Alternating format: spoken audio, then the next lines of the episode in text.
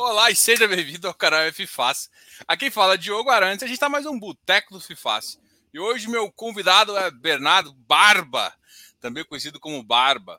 Barba do canal Vai Pelos Fundos. Seja muito bem-vindo aqui no canal. E bora tomar uma? Bora tomar uma. Pô, obrigado pelo convite, meu amigo. Oh, o Diogão já tá, já tá no jeito aí. A gente até trouxe aqui uma também para acompanhar, né, meu querido? Um brinde aí, né, Diogão? Aí tem que beber, é sexta-feira, né? Porra. E esse mercado, cara? Rapaz, Essa bagaça não para de subir, não, bicho? Então, cara, que coisa louca. Eu tava até olhando o gráfico aqui agora, né, cara? A última vez que o mercado passou aí de 2.890 pontos tinha sido em fevereiro de 21. Eita, pô, e, e, e, e, antes de pandemia, né, cara? Muito doido. O mercado realmente deu uma animada muito boa aí, cara. É para tanto? Essa é uma pergunta importante, né, Diogão? Eu, eu tenho visto um pouquinho de euforia já, cara. É, então eu tenho, eu, eu, tenho comentado bastante isso nas, nas mentorias e também no, no Instagram, né, cara? Acho que é momento, não sei se você vai, vai concordar comigo aí, mas acho que é momento da galera conseguir limpando a carteira. A gente sabe que muita gente tem aquele viés de ancoragem, né? Fica preso aí a alguns preços e fica com aquela posição ruim, que é errado de se fazer, a gente sabe disso mas agora é a oportunidade, de repente, de sair com menos prejuízo, a pessoa se sente mais confortável. Então, vai dando aquela limpadinha na carteira, vai tirando aquilo que não, que não é realmente para ficar ali dentro. Claro, vai também é, é, pegando alguma oportunidade, fazendo ali um, um ganhozinho de capital que a gente gosta, né, Diogão? Ah, dinheiro é bom, né? É, assim, eu, eu, a minha visão é muito semelhante ao que você comentou, assim. Eu só não. É, se o Léo me perdoar, o Léo é o, o meu outro sócio, meu sócio aqui do canal. E, e ele é muito anti-PM, assim, né? Ah, vamos dar uma, dar uma realizada. Hoje eu fui brincar, que eu falei que eu tinha baixado meu PM numa coisa lá, ele quase. Ó, preço médio não, hein? Cara, não gosta, a filosofia. Né? É, o Léo não gosta de preço médio nem a pau. Mas a filosofia é o seguinte: para quem é, é giro, você tem que olhar a sua métrica, que é o que você vai definir se vai ganhar dinheiro ou não. Exato. O que, o que acontece assim nesse mercado, assim, acho que a gente precisava de um momento otimista, né? É, de um cenário que a, as pessoas sentissem confiança de voltar a comprar. O cenário aconteceu de uma forma meio forçada, que foi o, o tijolo. Por que, que o tijolo voltou tão forte? E quando o tijolo volta, o iFix dá uma puxada maior. O tijolo voltou forte por conta da medida provisória que empurrou uma deflação fake aí total. Exatamente. E aí, de repente, tudo parece que a gente virou Suíça. Nosso, nosso taxa de juros futuro declinou. aí você vai olhar para o cenário assim e cara, peraí. Aí você olha para os Estados Unidos, problema. Fed já mudando. Fed de um, de um mês para o outro já muda o discurso. Aí a bolsa cai. Mas o que acontece com o iFix? Sobe.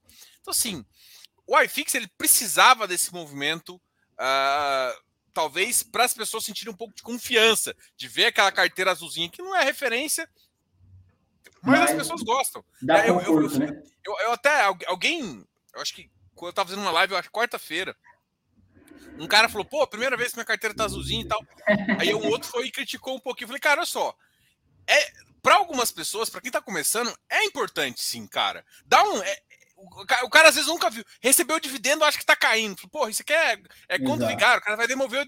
Não é rendimento, o cara tá devolvendo meu dinheiro. Quando você vê a carteira assim, você investiu um dinheiro, recebeu vários dividendos, passou um tempo, e aí a carteira tá quase no mesmo patamar, você fala assim, peraí, uhum. tem coisas a mais que valoriza, que faz isso. Então, eu acho que como métrica é, de investimento, é, não importa, mas como ancoragem, igual você falou, ou como filosofia mental, assim, como aquele ego, né? Exatamente. Ego pessoal vale um pouco a pena. É, eu, eu concordo 100% com você, Diogão. Eu acho que fundo imobiliário, e a gente tem um pensamento semelhante, né? Fundo imobiliário, o cara vem para renda, né? E, e, o mais importante é isso, ele está construindo um patamar de renda superior a cada ano. Eu, eu tento muito ver isso. A gente, como pessoa física, quando está montando carteira, quando está vendo, fazendo ali a avaliação de carteira, é, a gente tem uma vantagem muito grande frente a gestor, a gente não tem que bater índice, né? A gente não tem que bater em fixo, a gente não tem que bater índice. É, porém, todo mundo quer bater, não é verdade? Todo mundo quer bater, todo mundo quer ver se deu ali o IPCA mais 6. é, é, é, a gente tem essas métricas. E, claro. Rapaz, se você não bater índice, o seu carteiro bater índice, procura aí, porque tá precisando de ajuda. Exatamente. Se o cara, se o cara ficar só focado em renda, porque ele realmente tem um, um, um mindset muito, muito bem feito para longo prazo, para construção de patrimônio no longo prazo. A maioria das pessoas que a gente sabe que entrou aí de 2019 para cá, é, quer ver também a carteira a verdinha, quer ver a carteira feliz, né? Pro, é o que você falou, o cara tem um pouquinho de ego e tem um pouquinho do conforto. De repente o cara colocou 100k de patrimônio, tá vendo que a carteira está em 90, é desconfortável demais, né? Não, ainda mais assim, eu, eu, não vou nem falar de valores, mas o cara colocou quase todo o dinheiro, que a gente quase nunca recomenda, não ter reserva e tal. Mas ele colocou um, um, uma parte importante do patrimônio dele ali. Então, assim, eu acho que é, essa é uma fase que, a, que os investidores passam, né? É uma fase onde você tem a confiança no mercado. Uma vez que você passou essa fase, você, você vai você vai começar a olhar para ciclos, entender o que vai acontecer, ver oportunidade, ver mercado, e aí você vai ficar. É, aí você vira um investidor de verdade, né? Mas você Sim. tem que passar por essa, por essa primeira etapazinha que não adianta. Bárbara, você está falando de, de FIP, FIPE, Fiagro, o que, que, você está que, que você tá tocando aí no canal? Fala um pouquinho para gente FIP, do seu FIPE, projeto e de você aí. FIP, FIPE, é, FIINFRA, eu na verdade preciso fazer uma aula com você, né? Preciso aprender com você, porque eu estou muito devagar nisso aí ainda.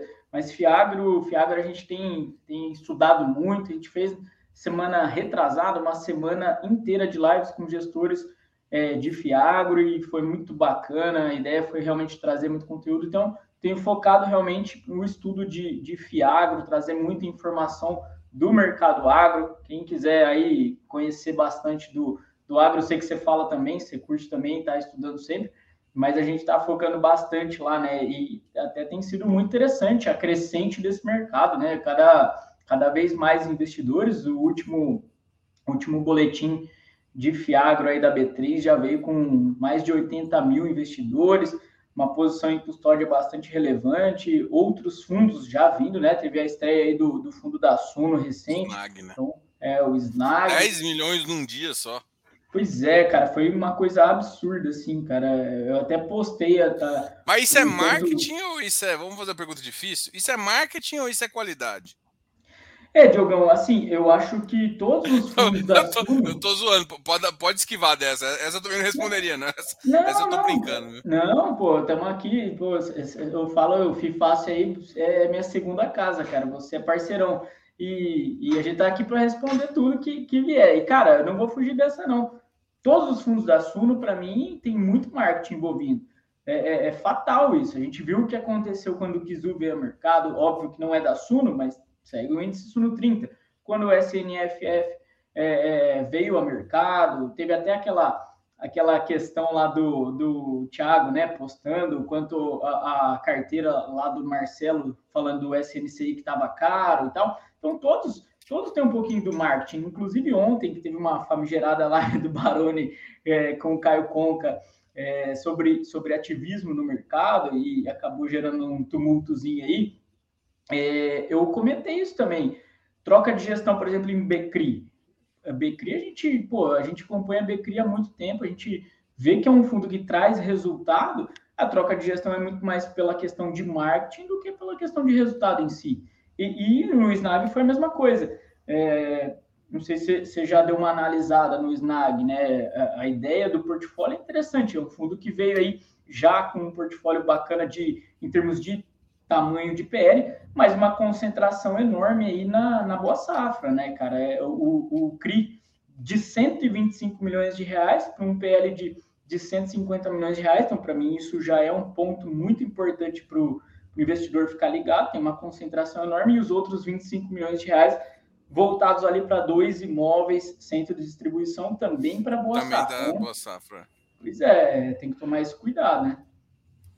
É, realmente esse, esse mercado é bem complicado, assim. Eu acho que é, concentração em um ativo nunca é, é bom demais. Eu, eu, tenho muito receio ainda de as terras nos últimos 4, 5 anos, eu tenho falado isso, subiu muito de preço. Mas... Então, assim, é, pode continuar subindo? Pode, mas putz, será que é tão viável subir assim? A gente acha.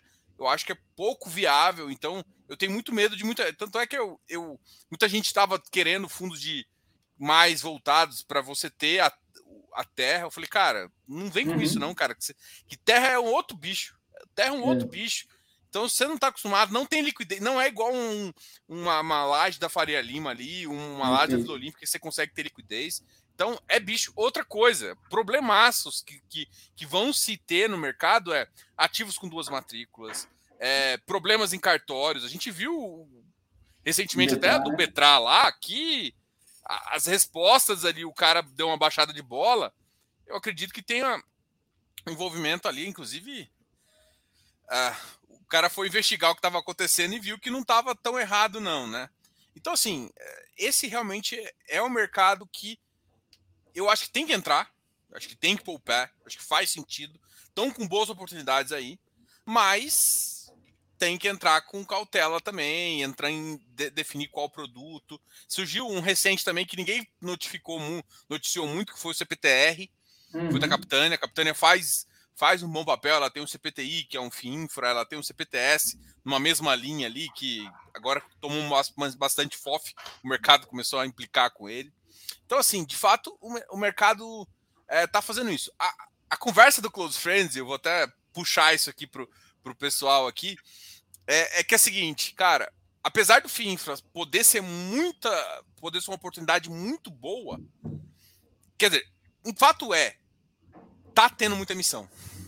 Sim. Tá tendo muita missão que tá destruindo. Não vou usar essa palavra destruindo, porque pode não ser a conotação exatamente, mas está machucando o ágil e machucando o papel. Então, assim, às vezes, tipo, pra gente que, que, que gira, cara, você, a gente tá numa vibe assim, ó, toma cuidado, porque o KNCA veio aí já fez uma missão, será que não vai fazer outra? Sim. O FGA, o FGA ainda teve muito pagamento, mas Vigia, Vigia vai ter outra missão. O, o... EGAF está em emissão também, né? O EGAF está em emissão. O GCRA acabou de sair.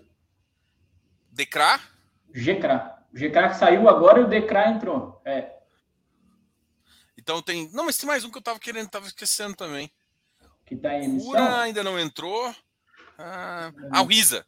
O Risa, G. Também, também, o Risa G entrou. Então, assim, cara, e o que eu acho é, o mercado vai melhorar começa a pegar um ágio, porque tá todo mundo procurando CDI, Exato. vai vir emissão, vai vir emissão. Então, assim, o mercado ainda vai crescer. Então, essa dor do crescimento, quanto mais pessoas atraídas e mais ágio tiver, mais, mais vai comer solto essas emissões aí. É, a gente, a gente viu um pouquinho, né, Diogão, nos fundos de nos fundos de papel yield, né? Isso aconteceu no, 2019, 2020, foi, foi mais ou menos essa sequência de emissões e hoje até a gente está vendo a, a, dificuldade desses fundos né, de continuarem é, trazendo o mesmo tipo de resultado e, e, e não conseguirem manter o, o, a, o, mesmo excesso de emissão. E nos fundos de nos fundos agro, nos FIAGRO, muito provavelmente a gente vai ver o mesmo cenário, né? Como você falou, o, o, o investidor está buscando o CDI e os FIAGRO, a maior parcela deles realmente tem indexação praticamente total das carteiras à CDI. Então, está tendo esse chamariz. Porém, é, é, claro, né? Age no mercado, a gestão quer crescer o fundo. É fatal. E a gente quer vender, né? Exatamente. a gente que Mas gosta. Quem né? vai, vai, vai usar o AD para brincar. Só, só que as brincadeiras estão tá sendo curta, né? Antes a gente ganhava AD de 20%, 15%. É. Agora tá difícil ganhar AD assim, porque bateu de 5%, a gestão já usa aquilo lá para botar uma taxa de distribuição de 4% e enfiar no seu. e, e, sem contar que, que assim, vem emissão grande, né? Então acaba. acaba... Emissão dobro do dobro do dobro. É, é. Acaba dificultando bastante para a gente conseguir fazer, né? Se posicionar e sair com, com mais conforto. É, o que eu acho é que machuca um pouco, até o cara antigo, assim, machuca. O cara que fica lá, ele acaba sendo machucado. Por quê? Porque, tipo, não é natural. Beleza, você tá comprando ali é natural, não precisa ter um ágio tão grande, né? Eu até entendo isso. Mas, cara, quando você faz a emissão, você trava o preço embaixo. Esse uhum. trava um preço embaixo não é legal para o cotista que está saindo também, que poderia sair com, com um resultado um pouco melhor do fundo. Ou ele, ele, e às vezes, inclusive, abaixo do preço que ele entrou, né? Sim. Algumas ofertas estão vindo abaixo. Por exemplo, o cara entrou a 10 reais lá. Agora, se ele assim, ele vai ter que entrar um pouco mais abaixo. porque o VP está mais embaixo. E com custo de emissão, que eu acho que está sendo o, o que está mais incomodando o mercado hoje, por exemplo, você está com uma taxa aí de. Quando fala de CDI, até não me incomoda tanto, porque no, no ano, um CDI de 14, pô, e aí você vai fazer. Agora, eu fico pensando o seguinte, Barba. Imagina assim, cara, imagina daqui a dois anos. Daqui a dois anos a gente vai estar com o IPCA em 3,5. Vamos supor que vai para a curva. Uma Selic em 8. Faz sentido? Juros real aproximadamente 4%. Uhum. Cara, pensa, ou seja, 8%. Pensa você pagar 4%, ou seja, pagar metade de um ano da sua distribuição para um fundo fazer, ou seja, pagar metade do ano da Selic para o fundo fazer distribuição. Eu acho Não, que assim, quando a taxa está muito elevada, até cabe fazer isso. Mas e quando a taxa estiver mais amassada? Como que a gestão vai resolver esse problema? Porque o impacto vai ser muito grande. Exato. Não dá para jogar esse custo lá para fora, porque ninguém vai pegar. Porque não dá para você pegar o preço do VP, e, a, e alguns ativos estão, se não tiver ágil e a gestão não está deixando, entendeu? Então, eu tenho uma preocupação ainda do jeito que o pessoal está fazendo agora, como é que vai acontecer lá no futuro. Porque, eu, cara, quando eu entrei no mercado, as taxas eram 2%, 1,5%. Uhum. Quando começou a ficar cara, ficou 3%, agora é 4%. É. Cara, e assim, a gente tá vendo haja em 4, inflação. em 4,76, né, cara? E aí, aí tá, tá judiando demais, porque quando você tinha uma taxa de 3,5 numa, numa oferta pública, uma 400, ainda se justificava, né? Mas, mas Diogo, é, é interessante isso, cara. É, a gente conversa com gestores e, e, esse é um ponto, cara, que, que eu acho que o, o cotista precisa ser mais, mais ativo também. Por quê, cara? A gente conversa com gestores e, e, e, nos bastidores eles falam, cara, eu converso com a, a, distribuidora e eles simplesmente me falam, o assessor não vai, não vai indicar seu fundo. Não vai distribuir. Não vai distribuir. E aí, como é que fica? Eu, eu, tenho, eu tenho uma visão um pouquinho, um pouquinho diferente, porque não adianta eu brigar com a pessoa que não entende isso. Se você não for, se você não for olhar para o mercado, você não consegue enxergar exatamente isso, porque você vê um número a mais ali, ah, vale isso aqui, vai entrar isso. Uhum, o cara não uhum. faz essa conta. Às vezes é 4 reais, 3 reais. O que, que é 3 reais? O cara não está fazendo a conta do fundo. Sim. E aí eu paro, eu, eu, e o que, que eu acho? que Para mim o problema é meio que da CVM. A CVM ela criou um método muito ruim, onde ela deixa o fundo fazer roadshow exclusivamente para os assessores. Uhum, uhum. Cara, quem que, quem, que tá, quem que é o seu cliente? Você tem que convencer, não é o assessor de vender seu claro. produto. Você tem que convencer assim, é, você tem que convencer o seu cliente. Uhum. O assessor ele vai apresentar os produtos. Eu acho que a, a, quando eu apresento para o assessor, o assessor está muito mais de olho na taxa, de fato, do que no produto para apresentar para o cara. Ele só quer uma justificativa para fazer isso. Então tem que tomar muito cuidado. Ah, Diogo, todos os assessores assim, óbvio que não, gente. Eu tô, claro, eu tô querendo claro. falar que do, da forma como, como tá, é, é, uma, é um incentivo ruim para o assessor.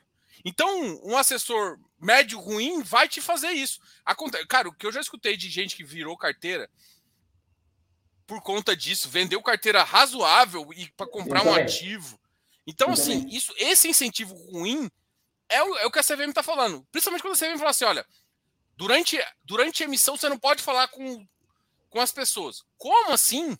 Você não pode falar com o seu cliente? Para mim, esse é o maior abuso que ele pode fazer. Ah, mas eu não quero que passe informações diferentes. Cara, é só você falar a fonte onde você vai estar. Tá. Hoje Exato. em dia é tudo na internet. Exato. É muito melhor ele falar para todos os cotistas no canal dele, num canal igual o nosso, do que Exato. ele simplesmente falar, do que ele simplesmente falar. É, assessor, pode falar com o assessor, é óbvio, porque o cara que está fazendo, vendendo produto tem que entender também, mas ele tem que falar público dele, para as é. pessoas, é. entendeu? Então, eu sou um pouco. É, eu acho que esse incentivo errado que a indústria ac acontece, também para mim é um problema. Em falar incentivo errado, eu vou entrar na polêmica.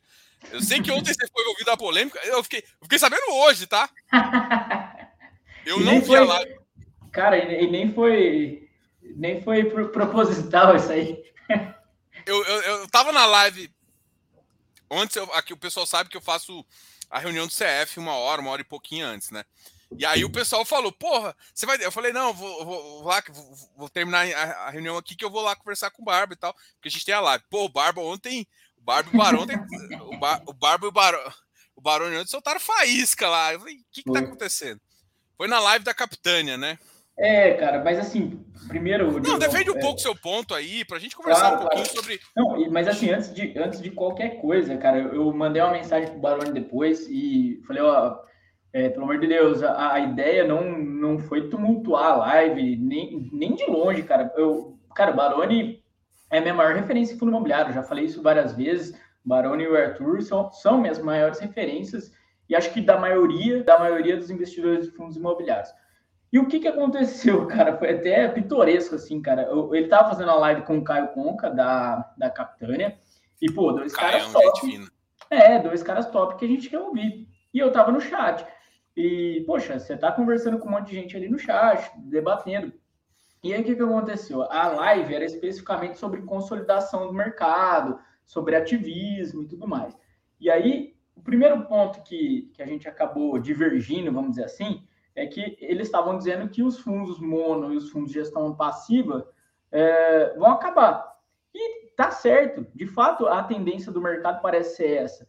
É, o que eu disse no chat é que eu achava que era um, um, erro isso acontecer. Por quê? Porque eu acho que o cotista tem, tem que ter o direito de escolher se ele quer se manter num fundo de gestão passiva, se ele quer se manter num, num fundo mono. Eu acho que tem que existir, é, todas as teses têm que existir. É, e aí, o, o, o Baroni pô, foi puxando algumas, alguns pontos do chat e ele puxou isso ele falou e rebateu. E aí eu rebati no chat dizendo: ah, é, ele falou assim: ah, eu tenho uma lista enorme de fundos, é, gestão passiva que deram errado. Eu falei, e eu também tenho uma lista enorme de fundos de gestão ativa que deram errado, ou o BRCE deu certo. E aí ele ficou, ele ficou. Assim, é, o jeito do Baroni, né? Ele, ele defende muito o, o mercado e defende muito o que ele def... É, a tese que ele que ele está sustentando. E aí, pô, eu até pedi desculpa no chat mesmo. Falei, não, cara, é, é, não, não, não é para tumultuar a live. E beleza, a live continuou. E aí, não sei o que aconteceu que a gente entrou na questão do VIF, é, da cisão. E, e eu também estava comentando no chat dizendo que, pô, é, é para mim tinha sido, tinha sido.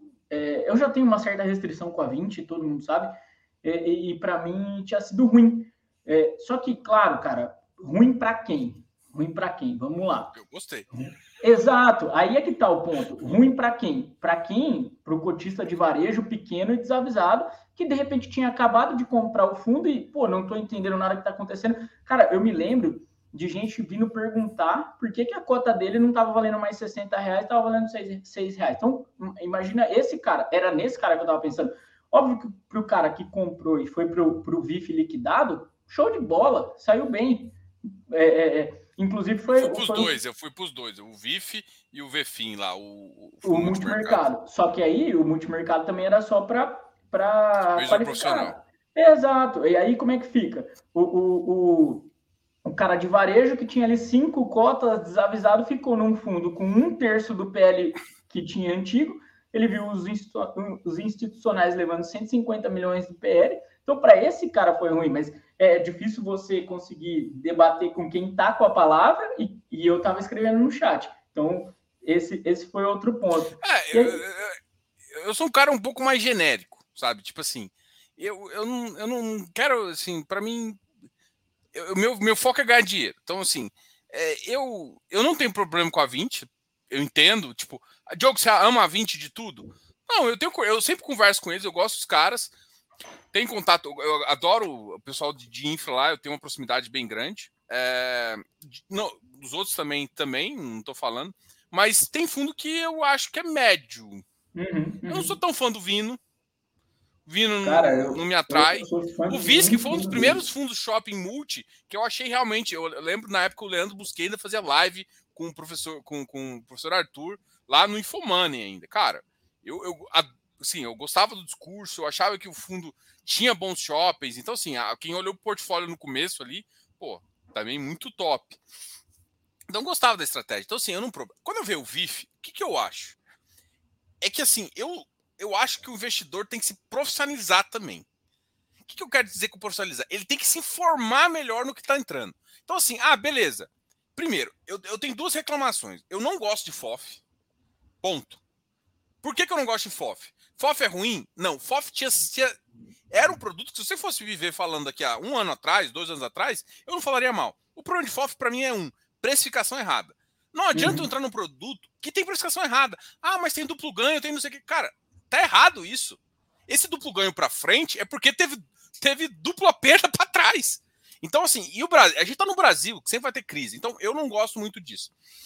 Eu utilizei o VIF, eu falei isso várias vezes aqui, para sair das minhas ilusões de FOF inteiro. Eu saí tudo de FOF, entrei no VIF e ganhei 20%. Tô feliz. O que, que eu liquidado, falo? né? Foi liquidado. Eu saí, pra, eu saí liquidando e tal. Show. Legal. Isso, show de bola, acontece. O que eu tô querendo dizer com isso? Eu sou da filosofia assim, a maioria das pessoas que machucou com VIF e machucou com outros fundos foi porque não tá olhando fato relevante, não tá acompanhando. Para mim, o pressuposto do investidor é o seguinte: ou você acompanha, ou você paga para acompanhar. Não fazer nada não dá.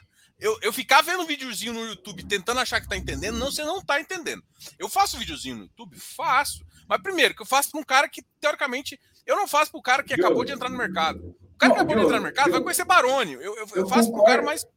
Eu mais concordo 100% com o que você está falando, cara. E o única, únicos pontos que eu acho é o seguinte: a gente está chegando aí a, a 1 milhão e 600, 1 milhão e 700 mil de investidores. A maioria absoluta entrando depois de 2019. A maioria absoluta não consegue ter um nível de acompanhamento muito grande. Eu entendo como você, o investidor, tem que acompanhar. Pô, a gente faz trabalho de consultoria, a gente, a gente é, é, preza por isso. Agora, quantas vezes a gente fez, você fez também, live com o gestor de FOF e qual, qual era um dos modos do FOF?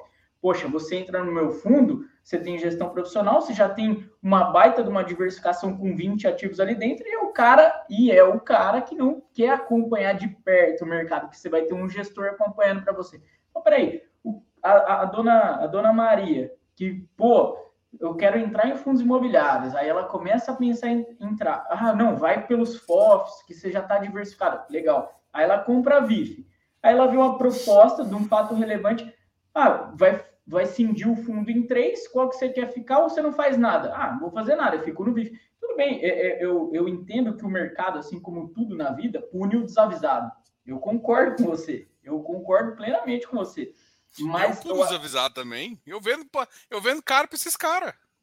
Tudo bem, mas aí o cara apertou o botão dele ali para comprar. No caso da cisão, não, ele simplesmente falou: Poxa, eu confio nessa gestão aqui. Que em live, em live, eles falaram: Pô, a gente vai continuar lidando com o VIF com muito carinho, a gente vai continuar tentando crescer o fundo. E, e, e é, é, quando você toma 150 milhões de PL de um fundo que era um dos 10 maiores FOFs e foi para um dos 10 menores, eu não acho que foi uma uma cisão que é, é, é, ajudou o mercado e ajudou o cotista pequeno de varejo, cara. Não, é que assim, a cisão não é para ajudar. É assim, nunca foi por. Tanto a do Capitânia. A cisão é o seguinte, gente. A cisão é muito clara. Eu fiz uma live sobre isso. E assim, a cisão foi para dar liquidez. O que, que acontece? No, cara de fundo de pensão, ele tá lá. Aí ele olha para o resultado daquele. Pô, peraí. O resultado do cara foi positivo. Ele conseguiu bater o iFix, ou tava ganhando o iFix. Por que, que o meu balanço, essa porra tá negativo? Porque é precificado. Porque a forma de resultado é pelo preço, não uhum. pelo VP. Sim. Aí ele, pô, essa porra tá ruim demais. O que, que ele fala? Eu não quero isso. Eu vou sair desse negócio. Só que ele tem um dinheiro, 150 milhões.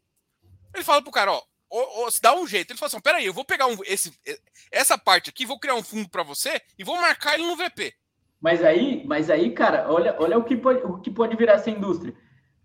Imagina quantos fundos até agora estavam com 20% de deságio, e aí todo institucional chegando e dizendo, cara, eu, eu quero sair fora no VP e criar um fundo multimercado para mim. Não dá, não, não, não pode. Eu, eu, assim, eu, sinceramente, eu não consigo enxergar isso como problema. Eu, na verdade, consigo ver a oportunidade. Eu vejo dinheiro fácil, rápido, na hora. Porque, porque a gente consegue sair para o multimercado, porque a gente consegue fazer a leitura de para o VIF liquidado. Mas para quem está acompanhando o mercado é, é, superficialmente. eu, tenho, eu não tenho dozinha, desculpa, eu parei de ter dozinha, bicho. Eu não, eu não, tenho mais. Eu, assim, eu entendo você, eu entendo. Você tá defendendo um cara que quase. Desculpa, eu não, não eu, eu, não defendo esse cara. Esse cara eu, eu quero ganhar dinheiro dele. Não, ah, cara, mas você acabou de entrar no mercado. Assim não interessa, você, você, entrou e tá desinformado, você vai tomar. Não tem como. Você tem, assim, tem duas pessoas, ou a informada ou a que vai perder dinheiro. Não tem meio termo. Não dá pra você entrar, começar e entrar num fundo tão complexo quanto. Assim, FOF hoje ficou complexo. Eu entendo que, tipo, assim. Eu entendo. Eu, eu, eu não tô falando que eu tô, tipo, ah, certo, mas eu. Eu, eu, eu parei, assim. Para mim, a filosofia é o seguinte: aí, aí, compre com bons preços e acompanhe. Se você não conseguir cumprir esses dois, Diogo, não tem o tempo. Cara, você não tem tempo. Hoje tem carteira administrada, hoje tem gest... consultoria, cara. Não tem tempo. Vai pra... Diogo, mas eu tenho patrimônio pequeno. Cara, carteira administrada. Hoje tem. Cara, você vai ter que dar um jeito. Ou ca... contrata o básico. Eu, contrata o básico, que é uma carteira de R$19,90. Por exemplo, a carteira da Tica. Nossa carteira de FII Infra. R$19,90. Diogo, eu concordo com você. E assim, é, o, que eu estou falando parece até um pouco contra o que eu faço, que é trabalhar com, com mentoria, com consultoria. Mas, cara, o cara que não quer pagar e o cara que quer estar tá no mercado e, e, colocando ali 10 reais por mês, 50 reais por mês, 100 reais por mês, esse cara não vai pagar uma carteira administrada, esse cara não vai pagar uma consultoria, infelizmente. Tudo bem, ele está pagando o preço pelo, pelo, pela falta pela desinformação. De isso, mas aí qual é a mensagem que a gente está passando para esse cara que está querendo sair desse bilhão que tem na poupança? Que isso aqui é conto de vigário, como falou o Barça. Ah, não, não acho. Acho que você exagera. É porque assim, qualquer. Você saiu da poupança, você tem que estudar. Você tem que saber a fonte para estudar. Ponto. Então, eu, eu, assim, eu entendo que, tipo, ah, não vou ficar. Ah, eu, eu não, assim, eu, eu parei de ter dó do, do, Não do pequeno. O pequeno eu tenho dó, cara o cara que, que precisar da minha ajuda, eu vou lá a mão e vou estender. Você não quer minha ajuda e quer se virar? Ok, sua decisão, não precisa de consultoria, não precisa de análise, carteira de análise, não quer pagar nada, só quer comprar o negócio. Você acha que você vai conseguir. Aí, aí o cara vai lá e segue o. Como é que é o nome do cara? Eu, hoje eu tava vendo o, o analista sincero. Hum, sincero, eu, eu sigo ele. Eu, eu acho que ele fala muita coisa legal. Só que ele vai e fala de fundo imobiliário, mete 5. HFOF, BCFF, vai tomar no cu, velho. Não, Desculpa, você viu? Assim. É, acho Porra, que você não chegou a ver o, o, vídeo que eu, que eu fiz. Primo botou BCFF também na bosta da bagaça, na, na, carteira dele. Semana retrasada. O, o ativo um subiu pra caralho. Não, Ícaro comprando RBR próprio. Um monte de coisa que, tipo assim, cara. Não, você quer seguir de guia do cara que não tem nada a ver, que não tem compromisso com você. O cara tá Mas com é... outra vibe, se perder dinheiro pra ele, foda-se. O cara ganha muito dinheiro com os. Mas, ah, ó, eu, semana passada eu fiz um, um, react de um vídeo do Lucas Pitt, pô, que é um cara que Isso tá é Properties, né? XPPR, cara, como é que o cara me fala que é a Não, aquilo lá é conflitado total, né? Aquilo lá, aquele vídeo é vergonha, aquilo lá. Aquilo lá, o cara, ele devia demitir o analista que falou aquilo para ele. Aquilo Exato. lá é vergonha. Ele passou é. vergonha naquele vídeo. Mas aí, mas veja que loucura. Esse é um cara que tem carteira recomendada. Entendeu? Aí, aí a gente pensa, pô, não, o cara pelo menos tá seguindo uma carteira recomendada, ele tá respaldado. Também não tá, cara. Então, assim, se eu acho que é, é função nossa, Diogo, e, e a gente que está no YouTube, a gente tem que ter esse zelo também de defender o cara, o cara pequeno e minoritário que quer aprender, cara. O cara tá Mas, assim, chegando assim, hoje e vê o nosso vídeo pela primeira vamos vez. Lá. Vamos lá, o VIF. O que, que o cara tomou na cabeça? Vamos supor, vamos supor que esse cara, esse cara que, que tomou VIF, não fez nada. Tava 76 na época, porque ia fazer cinzão, não deu, foi por 70. E agora acho que tá 60. Não, uhum. 7, 72, 7, porque é, caiu para 10 depois. Sim, de 10, é. Beleza. Tá 7,22 aqui, a gente tá olhando. E se esse cara não fizer nada, daqui a 3, 4 anos, eu imagino, que é quando a taxa de juros já acomodar, naquele, naquela mesma tese, 8% e 4% de PCA. Esse cara vai estar tá ali próximo dos, do VP. Deve estar ali nos 90, 95. Fácil. Então, assim, se esse cara tiver paciência, não machucou ele. Ah, perdeu liquidez. Foda-se, ele não quer liquidez. Mas ele viu, é mas ele o mercado... 150 milhões indo embora do fundo dele. Mas o fundo não era. O 150 não é dele, cara. Não é problema dele. O mercado, tipo assim, ele não tem que preocupar com o dinheiro dos outros, ele tem que preocupar com o dele. Tipo, a, e a liquidez diminuiu? Diminuiu, porque todo mundo, todo mundo que era esperto saiu com esse negócio. Ah, uhum. é ruim perder liquidez? Se o cara for investidor de longo prazo, não machucou ele.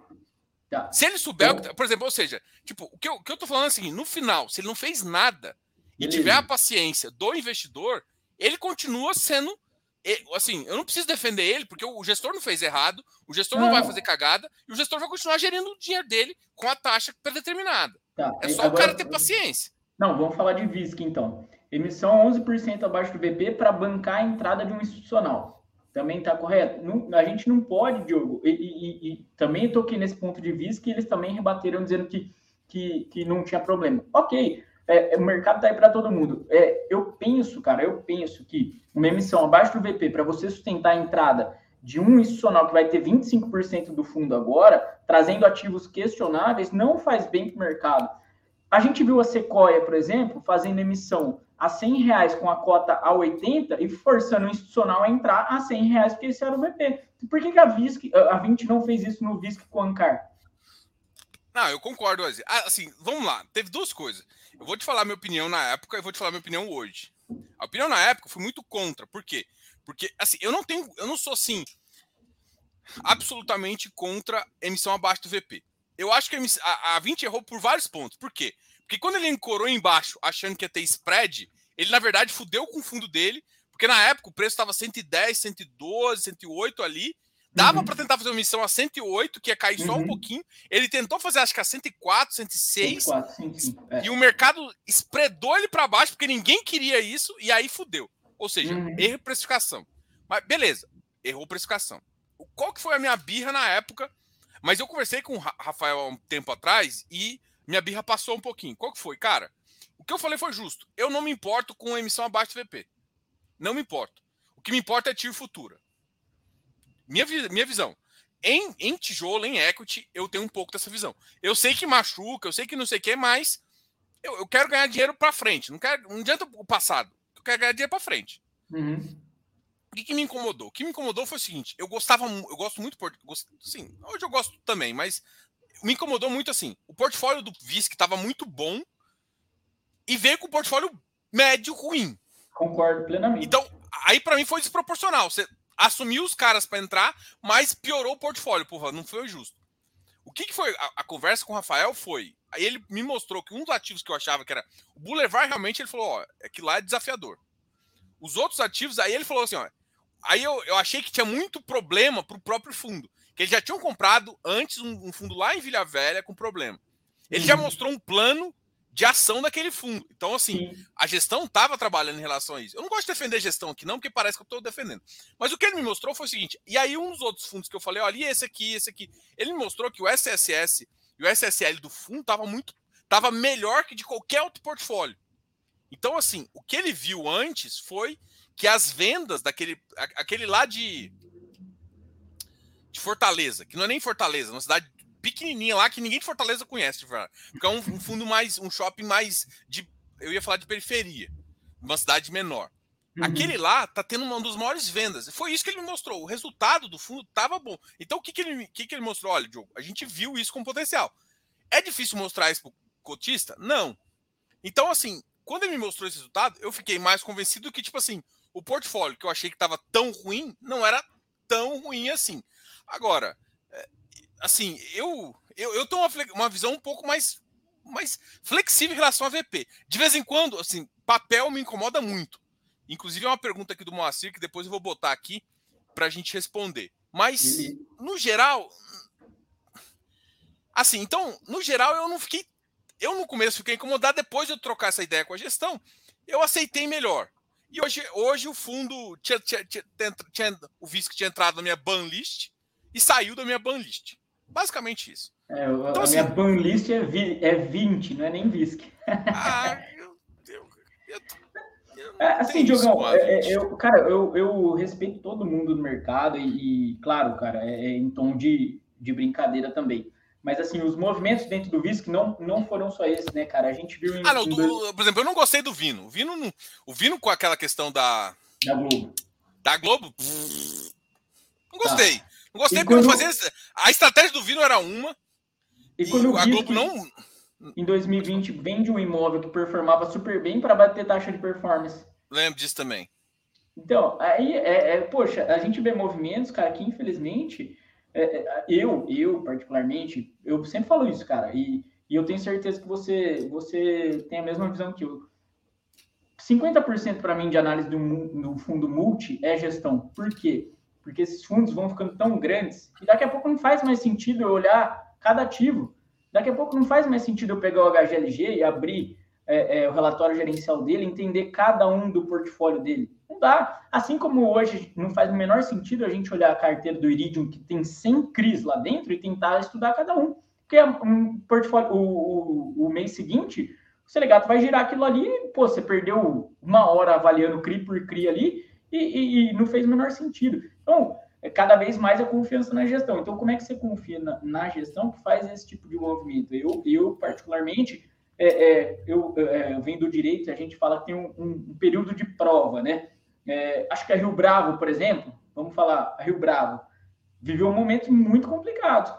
A gente coloca num período de prova. Poxa, se a gestão modificar a forma dela é, dialogar com o mercado, a forma dela tomar movimentos para o cotista, e hoje eu, eu, enxergo a Rio Bravo de outra forma, totalmente diferente. Tem um, baita contato com o pessoal lá. Mesma coisa a BTG. Eu gosto do Guilherme, eu gosto do Guilherme. Guilherme é, é sensacional, a gente fez live com ele, inclusive amanhã sai vídeo no canal de RBHG. E BTG é a mesma coisa, Diogão. BTG é a mesma coisa. Quantas vezes a gente, a gente viu críticas né, a, a fundos é, BTG e hoje você consegue dialogar com o pessoal do, do BTG de uma forma muito melhor. A é, BTG eu gosto mais do BTLG, só do BTLG ali. Do, do, do BRCR é para mim. Cara, eu, eu, eu gosto dos fundos. Eu não conheço o pessoal de crédito ainda, eu tenho que conhecer ainda.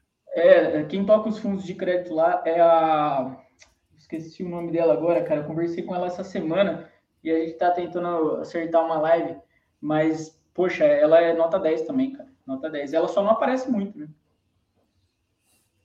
É, eu conversei, conversei. O pessoal de crédito lá não conversei, não, mas o, B, o BTLG tem feito um bom trabalho, sim.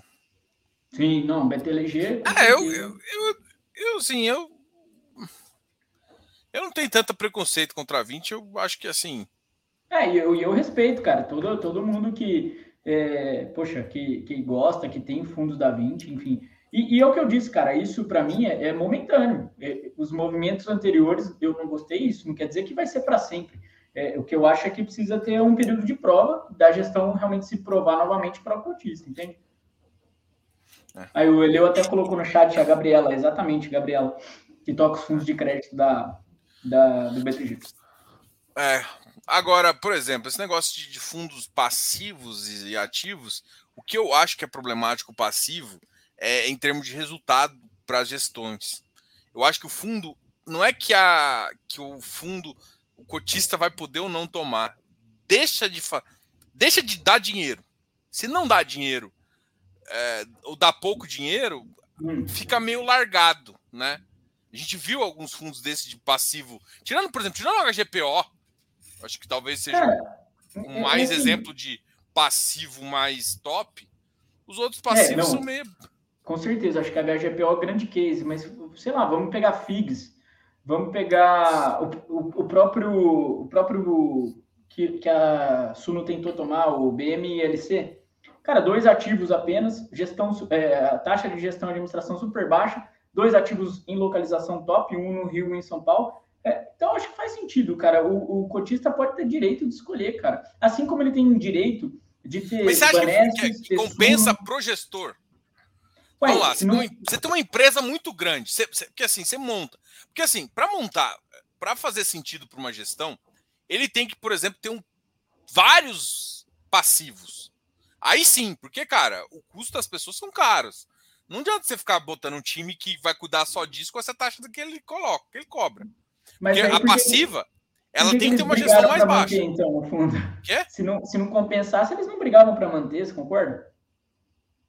Mas será que estão brigando mesmo para manter? A, o, o, pessoal da Brascan fez uma carta de 10 laudas rebatendo por que, que o fundo não deveria sair para Suno. Com certeza. Não sei se o pessoal. É, para algumas, algumas gestões talvez faça sentido. Mas o que eu, o que eu vejo é. Eu, assim. Eu não acredito muito que. Assim, que vai, vão surgir tantas opções, né? Acho que acaba que, que o mercado, por exemplo, a gente tem que olhar para o mercado mais evoluído, né? Tipo fibra é, no México e, e REITs nos Estados Unidos. Não tem como falar que, tipo, vai fazer sentido você passivão com dois ativos.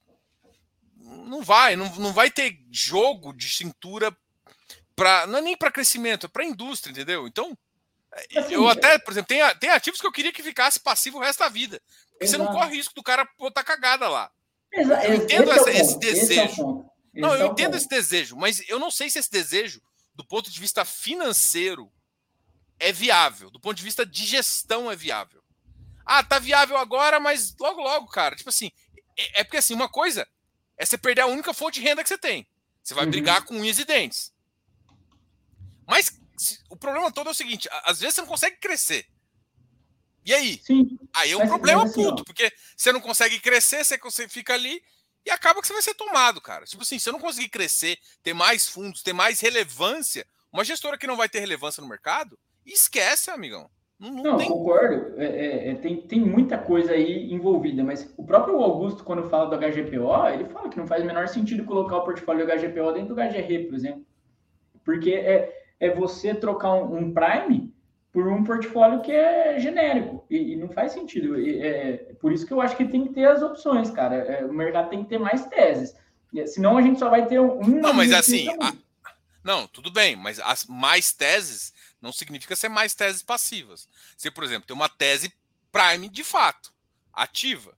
Pois é, aí a gente viu o que deu no PATC, que veio com uma tese de, de, de Prime de fato. E aí a gestão falando em, em fato relevante que não que redistribuir o caixa, devolver para o cotista, porque ela não via oportunidade nenhuma. Enquanto isso, o PVBI comprando, é, RCRB comprando, fazendo retrofit. É, então, é assim, é, quem está mais seguro? O cara que está no HGPO ou o cara que estava no PATC? Com certeza do, do PATC. Né? É, é, é, eu entendo, cara, eu entendo de fato, e eu, eu repito, cara, não, a ideia não foi tumultuar a live, não foi mesmo, cara. Eu só quis. Ah, eu, eu...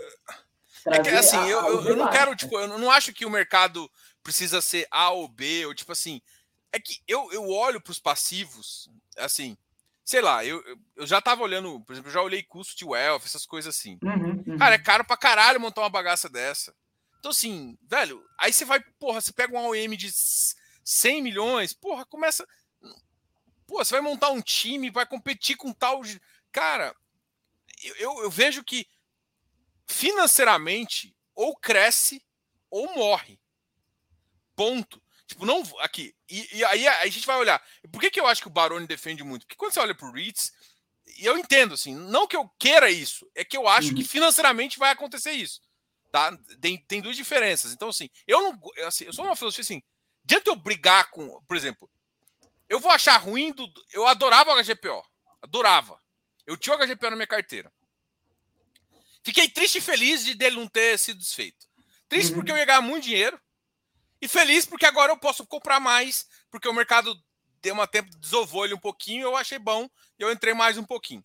Então, assim, é, eu, eu, eu, o que eu acho assim, o, o portfólio dele é muito bom, cara, para você fazer isso.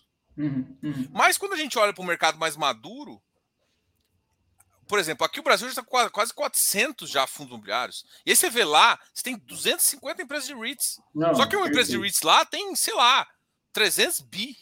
Não, e, e, Diogo, assim, ó, eu concordo 100% isso, cara. É, então, assim, não, eu acho que a consolidação não é por necessidade, é por questões de empresa. Em todo Mas vai, vai. Só que assim, o que eu acho é que vai ter as pequenas, vai ter as pequenas. Porque sempre vai ter as pequenas. Só que assim, as pequenas vão sempre correr o risco de takeover. Ponto. Pois é. Quando você entrar, você vai ter que saber disso. To... Não, e, e, esse ponto que o Baroni e o Caio defendem, e ok, tá tudo bem. É, eu acho assim, todo mercado, quem é ruim tem que ser engolido. Beleza, tá perfeito. Mas o, problema é que assim, esquece ser bom ou ruim. Não Aí é interessa é isso. Aí é interessa tá. é que se o cara quiser dar um takeover, ele vai dar. Desde que ele tenha mais dinheiro que você. Ponto. Pois é. Mas, mas para o cotista do Becri, é, valia a pena sair da gestão Becri, que tem uma taxa baixa, não tem taxa de performance, toca um resultado excelente? Não, não, não. O Becri eu, eu, concordo. Eu conversei com o cara, eu também. Assim, eu conversei até com, com o, o Vitor também. Eu, não, eu, eu virei para ficar, tem tanto fundo meia boca para você levar. É, esse é o ponto. Por é o que, ponto. que você vai levar justo um que, assim, é tipo, cara, a performance no longo do prazo. Ah, mas o SNC, assim, igual o, tava tentando defender. O SNC tá performando melhor. É óbvio. Não adianta você pegar um fundo agora com uma taxa lá elevada, que o cara tá tomando toda a taxa no melhor momento do mercado, com taxa elevada, e comparar com o é antigo. Ah, mas antigo era do Sul. Sim, tudo bem. O que eu tô falando é o seguinte, cara, o Sul não vai conseguir crescer, com certeza. Uhum, uhum. E a gente Se é pra consolidar, consolidar as merda. Só que ninguém quer levar merda, né? Todo mundo quer levar a teteia. Né? Esse é por, por se, eu vou, se eu vou consolidar o HGPO, eu quero levar a teteia. Sim, exatamente. Eu consolidar o HGPO, eu quero também. Consolidar o HGPO com o PVBI, por exemplo. É. Aí eu fico feliz. É, e vamos ver. O, o, o, PVBI até achei que poderia incorporar o PATC aí, a gente tá vendo que o movimento é outro, né? O movimento tá sendo alienar, né? É, o PATC, assim, a, a conversa que eu tive com o Abud foi o seguinte: eles vão querer virar um, um fundo de giro, que vai ser a estratégia mais linda do mundo. Esquece tipo assim, eu vou ter um fundo light, né? Um fundo mais com, com essas offices menores e tal, e vou tocar e vender. Isso para mim, cara, oh, eu tô tra tranquilaço no Patse. Com, assim, não que eu não gostava, eu gostava das meninas. Eu entendo que em termos técnicos elas mandavam bem, mas eu acho que a gestão pecou. Eu não vou assumir, eu vou assumir isso aqui que a gestão acabou pecando. É, e não tem como falar que não pecou, pecou. Agora, cara, sumiu os caras que, para mim, mandam muito bem em termos de lajes, vão, vão destruir ali para frente e dar mais confiança no mercado para quem tá assumindo os caras. Uhum, uhum. Agora eu te entendo também, assim. Eu acho que tem coisas que dá para se fazer e tem coisas que for... Por exemplo, eu, eu, eu gosto muito dos movimentos da Capitânia. Sempre gostei. Eu, eu até, assim, eu tava no Patc quando o Capitânia tentou fazer o, o OPAC. Eu achei bom uhum. e tomei mais também. Uhum. Eu, lógico que eu não ia vender para os caras, na verdade eu achava que o potencial estava todo no ativo, ia vender num preço baratinho, você tá doido. Não, eu vi o puta do potencial, eu tomei mais num preço que eu achava mais interessante, o mercado caiu, então foi bom para caramba. O que, que, que, eu, uh, que, que eu vejo? Tem movimentos que eu acho que faz sentido. Por exemplo, o movimento do, BT, do BTLG com V2 Perfeito. e com negócio, eu achei estranho. Porque principalmente o V2 não fazia muito sentido no portfólio acho que pode ser um bom negócio. Por quê? Porque o V2 é muito vendável, por conta dos contratos atípicos, é interessante. Exato. Então, assim, vai ser ruim para as partes? É ruim para a gestão, óbvio, mas para o BTLG não é ruim. Você gera uhum. um fundo vendável e que você pode, na verdade, fazer mais negócio. Pro fundo não é bom, então é isso. Mas. É, é, nesse movimento, especificamente, cara, é, eu concordo que único e exclusivamente quem perdeu aí foram as gestoras que perderam a taxa de gestão e perderam o portfólio deles. Para o cotista do BTLG foi bom, veio um portfólio bom do V2, veio a loja da Dengo, que eu tenho certeza que em seis meses vai estar vendida por um preço maravilhoso dentro do BTLG. É, veio, vieram contratos atípicos com devedor high quality, que é Ambev. É, veio o imóvel de, se não me engano, Cabreúva, do BLCP, é, que é pô, muito bom. Inclusive, quando eu falei quando eu falei do, com o pessoal do, do BTLG, eles falaram, cara, a gente já tem, já tem locatário buscando ali. A gente já tem locatário. Então, ok, para o BTLG foi bom, para o cotista dos outros fundos que veio, é, a ter Ganhou liquidez, ganhou preço, ganhou tudo. Beleza. Foi bom. Foi bom, Apesar de, assim, se olhar para gestor e falar que não foi, entendeu? Aí sim, não, concordo, concordo com você. É, é, nesse, nesse ponto, sim, concordo plenamente. Nesse movimento, sim, quem perdeu só o gestor. Assim, vai ter vários movimentos que você não vai você não vai entender e vai ficar questionando, né? Uhum. Eu, eu assim, eu, eu, eu só acho que tem movimento que. Agora, a pergunta que não quer calar. Eu tive o, o Felipe Ribeiro, que veio aqui, e aí vou voltar no assunto do, do, do, do, do, do, do Becri, que foi a questão dos, dos, dos caras. É, porque assim, e assim, e, olha só, entre a, a, a, minha diretoria, a gente não, não achou uma opinião unânime, porque o Eleu, por exemplo, discorda muito de mim, tá? Hum, hum. E eu não, eu, assim, eu, eu, eu, não, eu não tenho problema com pessoas que discordar. É bom pessoas que discordam. Claro, debate, debate. Você é evolui. É eu, Diogo, sou a favor de que, se você, pessoa física, tentar levar qualquer fundo, seu nome tem que sair na, na, na um fato relevante dizendo que sim. Por que, que eu acho isso? E só exclusivamente. Eu. Ah, Diogo, mas lei de proteção. Foda-se. A lei de proteção de dado é para proteger o cara não usar mal o seu dado.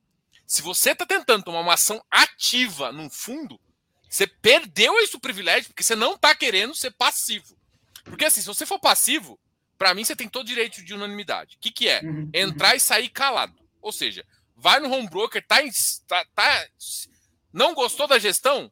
Você tem um botão um dead off ali, ó, um sell off, uhum. que é um botão de todo mundo. Vai no home broker, vende tudo e fica feliz. Acabou seu problema. Sim. Quer tomar a decisão de mudar a gestão? Das caras. É isso que eu acho. É minha opinião. Nossa, mas como eu disse, né? O Felipe Ribeiro discorda. Eu, eu essa, quando eu falo de LGPD para isso, para mim isso dá até ojeriza aqui. Porque para é, mim a é, LGPD é para outra coisa, é proteção de base é. de dados, é proteção de, de, de, uso, mau uso da informação de dados, não para proteger um cara que está querendo tomar uma ação ativa. E aí, Na verdade, o, o mote, o de fundo da live de ontem era esse, do, da Capitânia com, com o Baroni, porque a exigência da CVM deles aparecerem nesses pedidos de takeover. Eu, e eu me pergunto, cara, na minha ignorância aqui, né? É, eu não sou insider. Na minha ignorância, a falta de transparência ajuda quem? Só isso. Porque eu vi a Mor fazendo um movimento no RBCO, cara, eu achei sensacional, cara. A gente Levantou a mão, que... falou que ia fazer, todo o mercado aplaudiu e votou a favor. Exato. E beleza. Mas, é, mas essa é a minha opinião também, é transparência. É porque assim, no final, o que você quer é transparência para o mercado.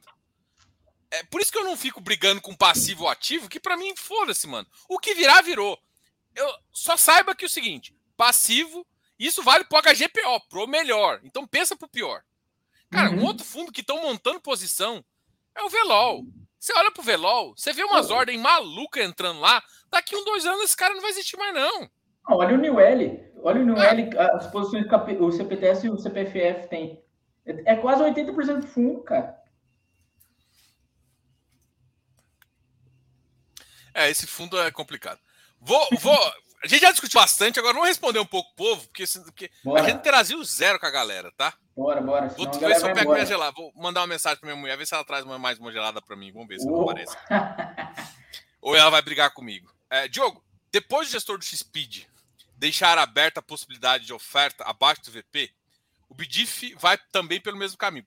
Primeiramente, o BDIF que abriu essa, essa, essa porta, tá, Moacir? O, o XPeed, ele, assim, o BDIF deixou regula no regulamento deles a, a oferta, deixou com. O, o, eu adoro a frase, que na verdade que essa frase eu tô copiando do Eleu, porque o Eleu que usa. É um poison pill. É, é uma, uma pílula. É, é. Uma pílula de veneno. O que, que é? é que, que, que como é que faz? Ele ó, fala assim, ó, gente, se eu não, se, se, esse preço que eu tô te falando aqui não der, eu, eu pego a, a média da negociação e ponho um prêmio de, e dou um deságio de 5%, para eu enfiar no seu toba. É basicamente isso. É isso que o gestão faz. Então, o Bidif está fazendo isso. Então, me preocupa um pouco o Bidif, principalmente porque eu já tinha conversado com o cara, o cara falou que não ia fazer emissão abaixo do VP. Então me preocupa um pouco isso, tá? O X-Speed, o X-Speed foi um caso diferente, porque o X-Speed não tem nenhuma missão em vista, mas o gestor, esses dois fundos são fundos de crédito. Tem debêntures embaixo, que é a mesma coisa do CRI ali, é um, um título, um título privado.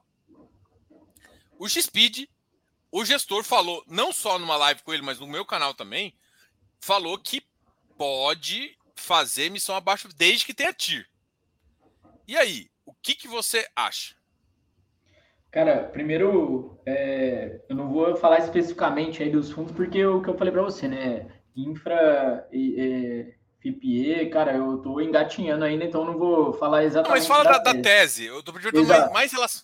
A tese de... de, de emissão abaixo do VP, né, cara? Eu, eu acho assim. É, e a, eu... eu vou só fazer um parênteses para complicar mais sua vida. Fala um pouquinho da tese do Rio Bravo High Grade. Ele vamos fez lá. uma missão abaixo do VP. Sim. É, bom, vamos lá. Fundo, é, é, qualquer tipo de emissão abaixo do VP, Diogo, para mim, tá? E eu acho que eu sou conservador, você já deu para ver algumas posições aí. É, qualquer emissão abaixo do VP, para mim, tem que ser extremamente justificada. Extremamente justificada. Tijolo é o que você falou. É, é mais fácil você justificar vindo com, com uma TIR interessante, com ativos que fazem muito, muito sentido, a pegar num preço muito, muito interessante, com um desconto, assim, descomunal. Por quê? Por quê? Porque eu fiz um estudo, cara, e deu um trabalho desgraçado de fazer esse estudo do HGRE, de, desde a primeira emissão até a última emissão, Enquanto o HGRE vai fazendo emissões acima do BP, e o, claro, claro, o círculo de mercado está interessante, cara, o HGRE, ele dá, assim, um pau, mas um pau na inflação, tranquilamente. Estou falando de VP, tá? É, e aí, a partir do momento que ele começa a fazer emissões abaixo do VP, isso só destrói valor para o cotista. E esse é um ponto, cara, esse é um ponto que talvez eu seja um iludido, tá? Por quê? Para mim, para mim, e eu estudei fundo imobiliário assim, inflação tem que ficar no VP. Hoje, hoje, muita gente aí, e cara, respeito todo mundo, é, aprendi muito com todos esses caras, mas eu vejo os caras que são top aí do, do mercado dizerem, ah, não, uh, para ganhar da inflação você tem que ver o total return, rendimento mais é, é, VP. Cara, não, não é isso que eu enxergo de mercado de tijolo. Por quê? Porque eu faço comparação de mercado de tijolo com o que eu vejo no mercado real. Eu, sinceramente, imóvel na minha cidade, imagino que Goiânia é assim. Na minha cidade, imóvel bem localizado, bem cuidado, dá um pau na inflação tranquilamente e você continua recebendo os aluguéis. Então, ninguém usa aluguel para falar se bateu ou não a inflação, tá? Então, para mim, quando eu vim para fundo imobiliário de tijolo, e você sabe que eu comecei em tijolo, a minha tese era essa. O VP vai carregar minha inflação no longo prazo, óbvio, no longo prazo. E papel, cara, papel é muito, muito mais difícil você justificar a tese. E aí você tocou o ponto do RBHG, que de fato eles fizeram emissão abaixo do VP. E o próprio, o próprio Guilherme, ele fala muito, né? Acho que toda live ele fala isso. É, a gente sabe que sofreu muito, que bateu muito, mas essa emissão foi o que proporcionou o resultado atual do fundo. Então, assim, tudo muito justificado é possível, cabe em tudo, mas em, em fundo de papel eu acho extremamente difícil, porque realmente corrói e é praticamente impossível você voltar a VP. O que ele, o que ele alega ali é que ele trouxe um fluxo de rendimento muito melhor para as operações que ele trouxe, especialmente em CDI, e que ele foi construindo durante 2021. Eu, eu sinceramente, é, sou bem, bem restritivo com emissão abaixo do VP, especialmente em fundo de papel. Não, concordo com o que você falou, assim, em tudo. É, acho que o tijolo, ele é. Tanto é que, por exemplo, residencial para mim só faz sentido se o cara faz venda ali para destravar valor de VP. Com mesmo. certeza. Porque, putz, tem que destravar valor de VP, cara. Não, não adianta. E valor de despesa, por exemplo, HGLG. Por que o HGLG é o queridinho do mercado? É o cara que vende, velho. É o cara que vende e prova que o VP é aquilo lá.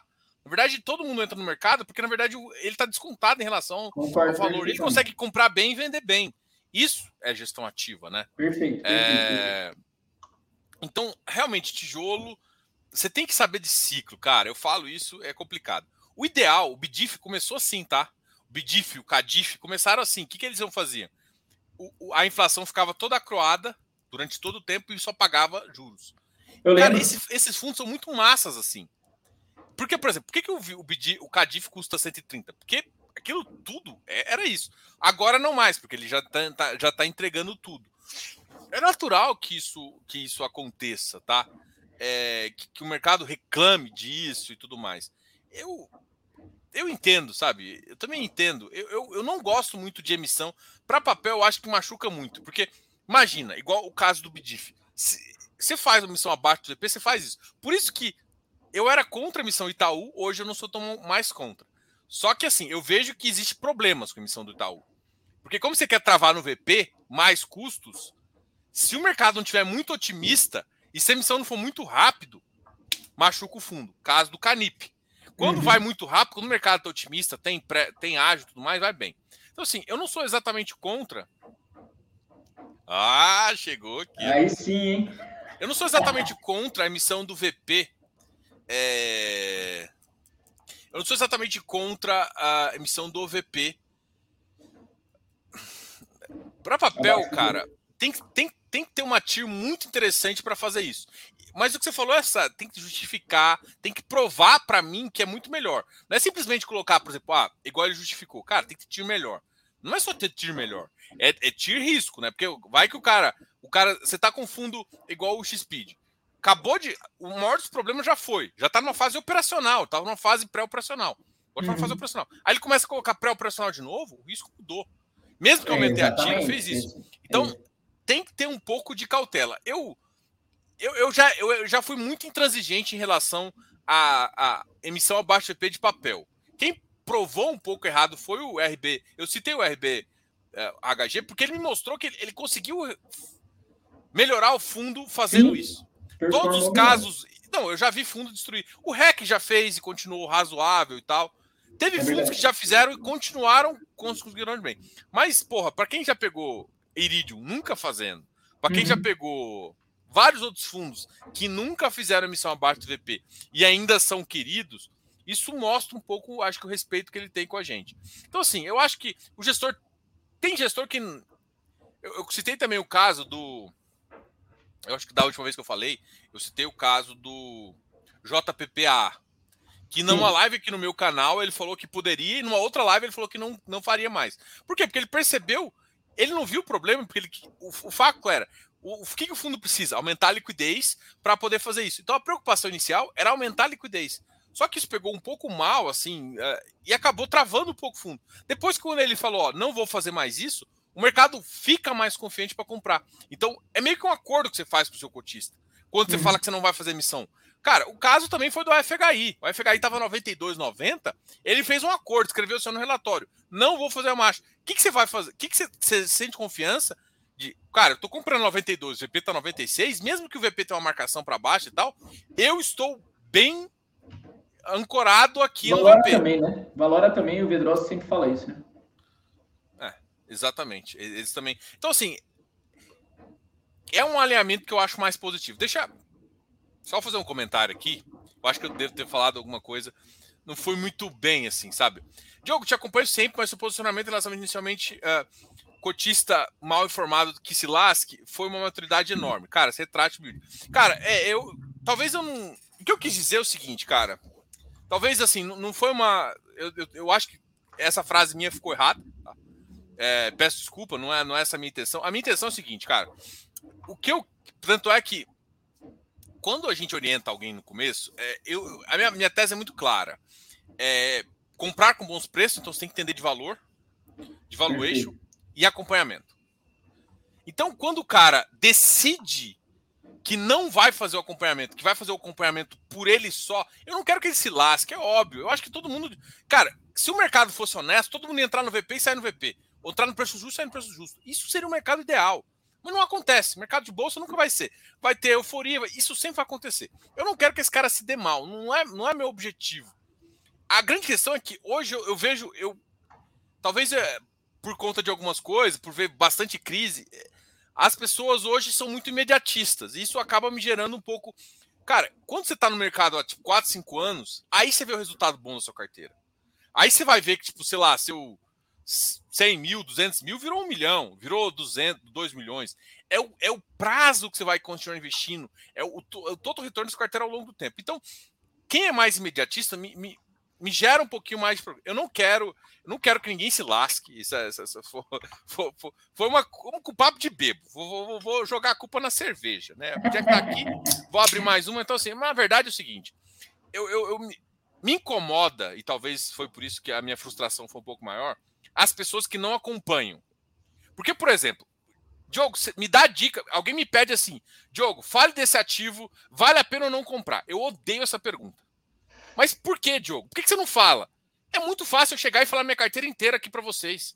Mas vocês não vão saber a hora que eu vou sair e por que eu entrei. Então você não tem minha tese. E outra, você não tem o que o, o segredo do, do, do, Diogo e por que, que eu crio a, o, o CF é tão importante Uhum. É, é, uma palavra certa, é acompanhamento. Uhum. Então, quando o cara deliberadamente decide que vai fazer o acompanhamento através de pessoas erradas, e assim, cara, cara, olha só, que é, chegou no. Se chegar em dois caras, se Barone. O primeiro que todo mundo começa a mobiliar começa esses dois caras. Se você começou com um primo rico, você errou, velho. Você começou com os outros, outros bosta, assim, você errou, bicho. Esses dois caras que é referência mesmo, acabou. O resto, assim, pô, eu tenho, eu tenho, eu tenho uma ideia. O Bassi é muito bom, mas é tudo derivado desse, desses caras que foram os pioneiros em comunicação, não pioneiros no mercado. Sim. Tá? Então, esses caras foram pioneiros em comunicação. Esses caras são referência é, de baixo. Então, assim, quando a pessoa deliberadamente sabe que precisa, que, que tem que é, acompanhar e não faz, tem hora. O que se lasca foi, pô, eu não vou ficar preocupado com esse cara, entendeu? Então, tipo, já, e outra, e aí a justificativa, eu até justifiquei depois o VIF, que essa pessoa que, mesmo que ela não saiu no momento certo porque ela não acompanhou, se ela tiver paciência e souber porque ela entrou e deixar o gestor trabalhar, quando o mercado melhorar daqui uns dois, três anos, ela não vai perder dinheiro. Entendeu? O problema todo é que a pessoa entra sem saber por quê, sai sem saber por quê, perdeu dinheiro. E não acompanha o que está acontecendo. Entendeu? Não, então, o meu objetivo é só, só assim, eu, desculpa essa frase aqui, não. Não, não e Diogão. Não, é, não era. Minha, minha intenção não é que ninguém se lasque, tá? Desculpa. Claro, não foi minha intenção e vamos. Não, seu jeito de falar, a gente sabe que, pô, você ajuda demais aí todo mundo há muito tempo aí com o canal já e, e trazendo sempre muita informação, qualidade. É, pô, você faz duas lives semanais, não é à toa, né? Você, você tem o respaldo do mercado, já tem é, um nível de, de, assim, de interação com essas casas, então, com certeza a galera, a galera sabe que, que não, foi, não foi maldade nenhuma isso aí. Ô, Diogão, e, e, você tocou num ponto até antes, né? A questão de FOF, né? Que você não gosta de FOF e tal. É, é eu sempre falo para o pessoal é, nas mentorias e no, no, no, Instagram também, eu tenho certeza que você tem a mesma posição. E até para quem está assistindo a gente, é, quando você vai montar a carteira, entenda qual é a função, qual é a função do ativo na sua carteira, né? Isso parece um pouco é, é, assim, um pouco místico, né? Ah, putz, qual é a função desse ativo na minha carteira? É, cara, tem ativo que você vai buscar 2%, tem ativo que você vai buscar 5%, tem ativo que você vai carregar, tem ativo que você vai carregar. E aí o FOF, que, que eu estou fazendo essa introdução toda? Para falar de FOF, tá? É, cara, FOF, hoje eu entendo que são três, três situações que o FOF cabe na carteira de, de alguém. E, poxa, respeito quem não gosta de FOF, respeito quem quem acha que é sempre dupla taxação. Né? Primeiro, é, eu entendo que se o cara não quer fazer giro, mas ele entende que o mercado tem arbitragem, ele pode partir para um FOF que gira bastante. E a gente tem alguns focados nisso, né? O MOR, o GCFF e outros, que, o MATB, enfim, que tem foco em, em giro. É, segundo ponto, o FOF pode descorrelacionar sua carteira. É, muita gente migrou praticamente toda a carteira para papel nos, último, nos últimos meses, anos aí, e ficou sem tijolo. Mas, cara, você pode ter humildade de dizer, cara, eu acho que tem gente acompanhando o mercado mais que eu, e de repente ele está vendo teses que eu não gosto. Por exemplo, eu abro a carteira do AFOF, cara, eu vejo uma carteira que é muito diferente da minha. Faz sentido do AFOF, cara. Pô, esse gestor tá, tá olhando o mercado de forma diferente da minha, então ele pode captar alguma coisa que eu acho que não vem. E beleza através de um FOF você ganha isso. E terceiro ponto, que eu acho que é o fundamental, né? É ganho de capital, cara. Hoje o FOF faz muito sentido para quem busca ganho de capital, você consegue arbitrar demais. Claro, né? Pegando esse último mês aí de FIX é, subindo 5%, já ficou um pouco mais apertado, mas tava, tava grotesco, assim, de abertura para entrada em FOF, né? Não, com certeza. Ah, minha, minha, minha questão do, do FOF é só que para longo prazo, e aí assim, para ganho de capital eu entendo. Eu, na minha visão não é o momento, eu, eu vou voltar a ter, desde que seja para ganho de capital. Mas o que, o que eu, e é recentemente isso, tá? O que, por exemplo, o BDIF é um fundo que aprovou poder recomprar. Eu acho que o FOF só vai poder fazer sentido é, quando ele tiver algum mecanismo de não ficar tão abaixo do VP. Uhum. Porque o VP dele já é um cara marcado pelo preço. Então, tipo, quando você tem um ativo que sempre está negociado muito abaixo e quando tem crise, né? E o Brasil vai ter crise de novo. Então, assim, o que me incomoda no FOF é, é justamente a não proteção do longo prazo. Porque, assim, cara, todo mundo tem que pensar no longo prazo. Mas vai existir momentos que você vai precisar vender alguma posição. Seja, espero que seja pouco, espero que seja mínima, espero que seja bom para você. Essa uhum. é a uhum. minha esperança. Mas vai existir momentos que você vai fazer. E aí, você tem um FOF que teoricamente faz toda uma coisa positiva, mas você não consegue sair do cara porque o mercado está precificando ele a 25% abaixo do VP, que já está descontado porque o mercado está descontado. Então, eu, eu não gosto dessa sensação de uhum. que, por exemplo, por que, que eu penso? Mas eu concordo, eu acho que é, faz sentido para algumas pessoas, é, pode fazer. Eu, no momento de alta, talvez eu pensaria em colocar mais. Hoje em dia eu, eu não coloco. É, até, até porque eu, eu, faço gestão ativa, eu falo com a galera para fazer e, eu tenho uma. A, a, gente tem uma parceria com Assets também, e a gente faz. Uma, pega, a gente faz um FOF, né? Então, assim, eu não vou falar mal do que eu faço. Né? Então, eu faço um FOF pro cara, por que eu vou falar mal de um FOF? A, a vantagem, por que, que a, a, qual que é a vantagem? Pô, porque eu giro a carteira na, na, conta do cara, então é pessoa física, então algumas coisas não paga, umas coisas mais interessantes, né? Para uhum. pessoa física e outra, ela vem sempre no VP, não tem esse duplo desconto, que é o que, que mais machuca é em épocas de crise você não conseguir sair. É isso que dói meu coração, assim, porque uhum. era um produto que eu gostava, eu gostava de, do ativismo do HFOF. O HFOF foi um dos antes do CPT, do CPTS, o CPFF ser tão ativista, o primeiro fundo ativista foi o HFOF, é fazendo, ah, fazendo ativismo lá no Presidente Vargas, se eu não me engano, no Rio de Janeiro. Então, assim, cara, é natural do mercado, vai, vai continuar acontecendo. Boa.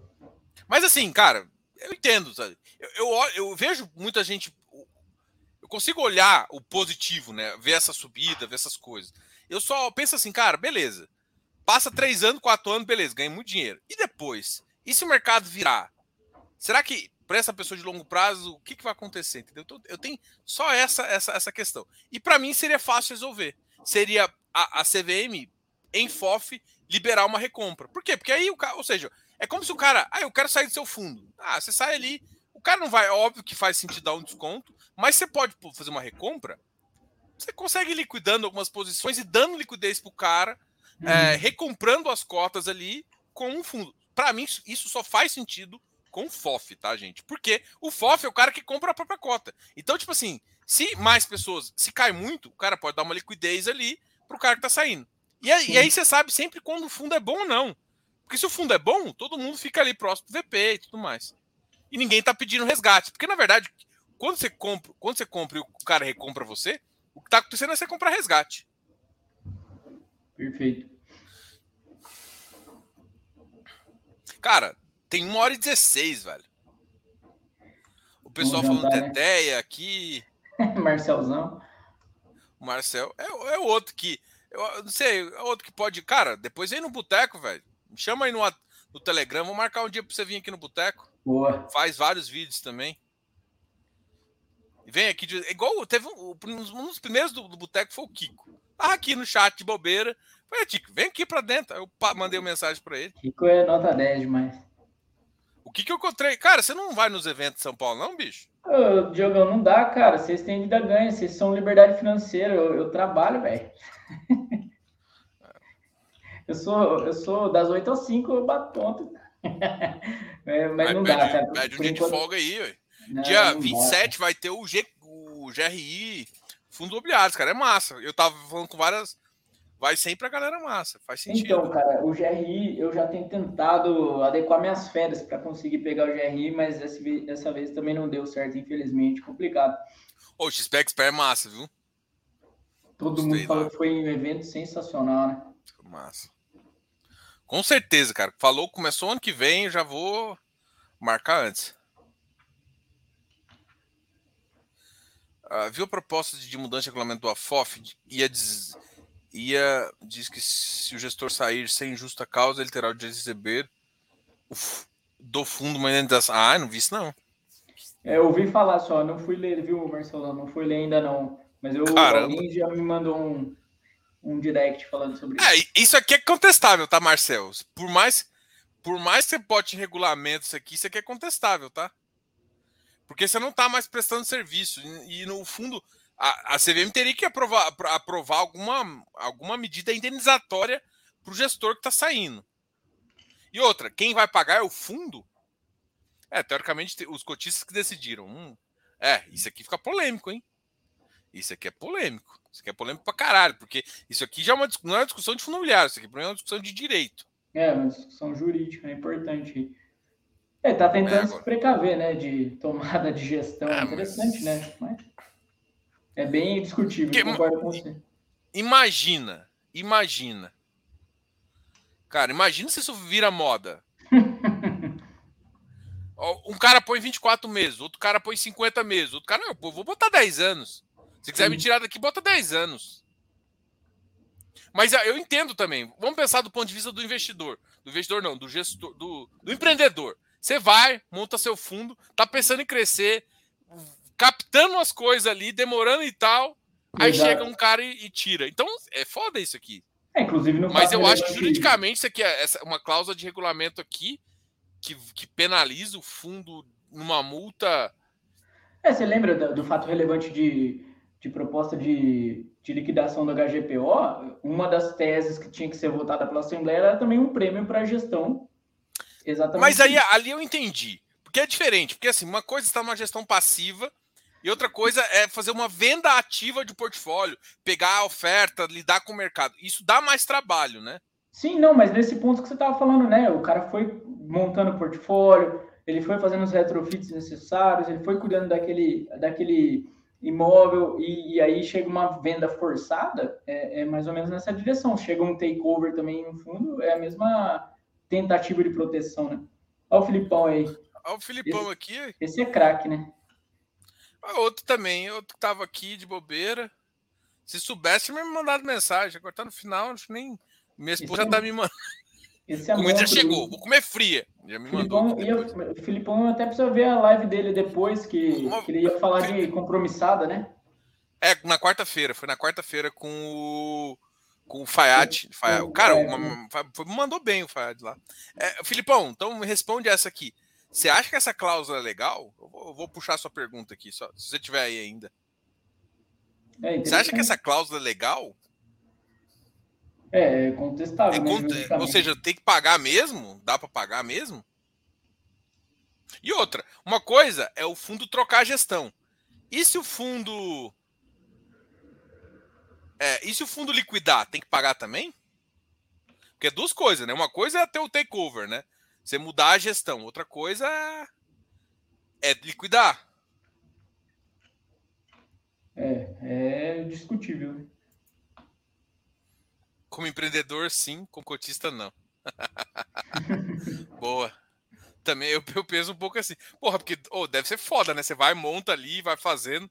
E aí você não é tão agressivo igual umas pessoas. Você quer fazer uma coisa, um trabalho um pouquinho mais, mais, mais, sério, mais sério, mais e faz isso. Eu vou, vou encerrar por aqui antes que eu comece a falar mais besteira, porque eu já tô na segunda latinha aqui e eu tô com um menino pequeno, eu não tô bebendo tanto, então eu já tô num nível assim quase alcoólico interessante aqui, né? Boa, boa, Diogão. Oh, depois vamos fazer um. Vou tentar depois chamar você, o próprio Marcel, o Filipão, para fazer um, um, um boteco de verdade, né? Botar mais pessoas para discutir. Pô, só tenho a agradecer aí pelo convite, cara. Prazer enorme falar com você. Prazer enorme estar aqui no FIFAS, que eu falo que é segunda casa. Você sabe que, que participei muito de chat aqui do FIFAS, falei muito com você também, né? A gente se conheceu aí é, via Telegram e depois, pô, estreitou laços aí. E, pô, parabéns aí pelo seu trabalho, parabéns é, por ser pioneiro nos fundos de, é, de infra, de, de FIP, parabéns também pelo, pelo Close Friends. É, acho que é muito legal, cara. Você, você tem feito um trabalho incrível aí e, e, só tem ajudado todo mundo, como o Rodrigão falou para a gente aí no chat. Não, valeu, cara, pessoal. Obrigado aí. Obrigado, Bernardo, cara. Valeu pelo, por aceitar o convite aqui. Sabe que as portas aqui da casa sempre tá abertas, né? Valeu demais, Jogão. Ah, Obrigado. Como comecei o canal, tinha um louco barbudo com uma. Com uma não era Bernardo, né? Eu ainda chamo de barba, né? Mas Tá Bernardo aqui. Pegou, viu, cara? O Barba pegou. Aí chamava de Barba que ia fazer as perguntas difíceis. Rapaz, eu tinha. Porra, essa pergunta vai demorar uma hora para responder. Aí tinha que ir lá mostrar toda o tese. Cara. E aí via mais uma pergunta. Eu, fé das unhas. Rapaz, curioso. Isso aí é o Barba. Boa, Valeu, Valeu cara. Obrigado, Valeu. obrigado aí. Depois a gente conversa mais e sabe que tá, as portas estão abertas. Depois eu vou chamar você para trocar uma ideia aí sobre outros assuntos. Vamos sim. Valeu demais todo mundo aí que acompanhou a gente. Pô, obrigado aí pela audiência, né? Valeu, cara. A audiência foi boa, batemos 140 aqui. Pô, fico feliz demais. Com, com, com álcool e tudo, tá valendo. Sexta-feira, nove da noite. Sexta-feira, nove da noite, tá todo mundo aqui falando de fisão.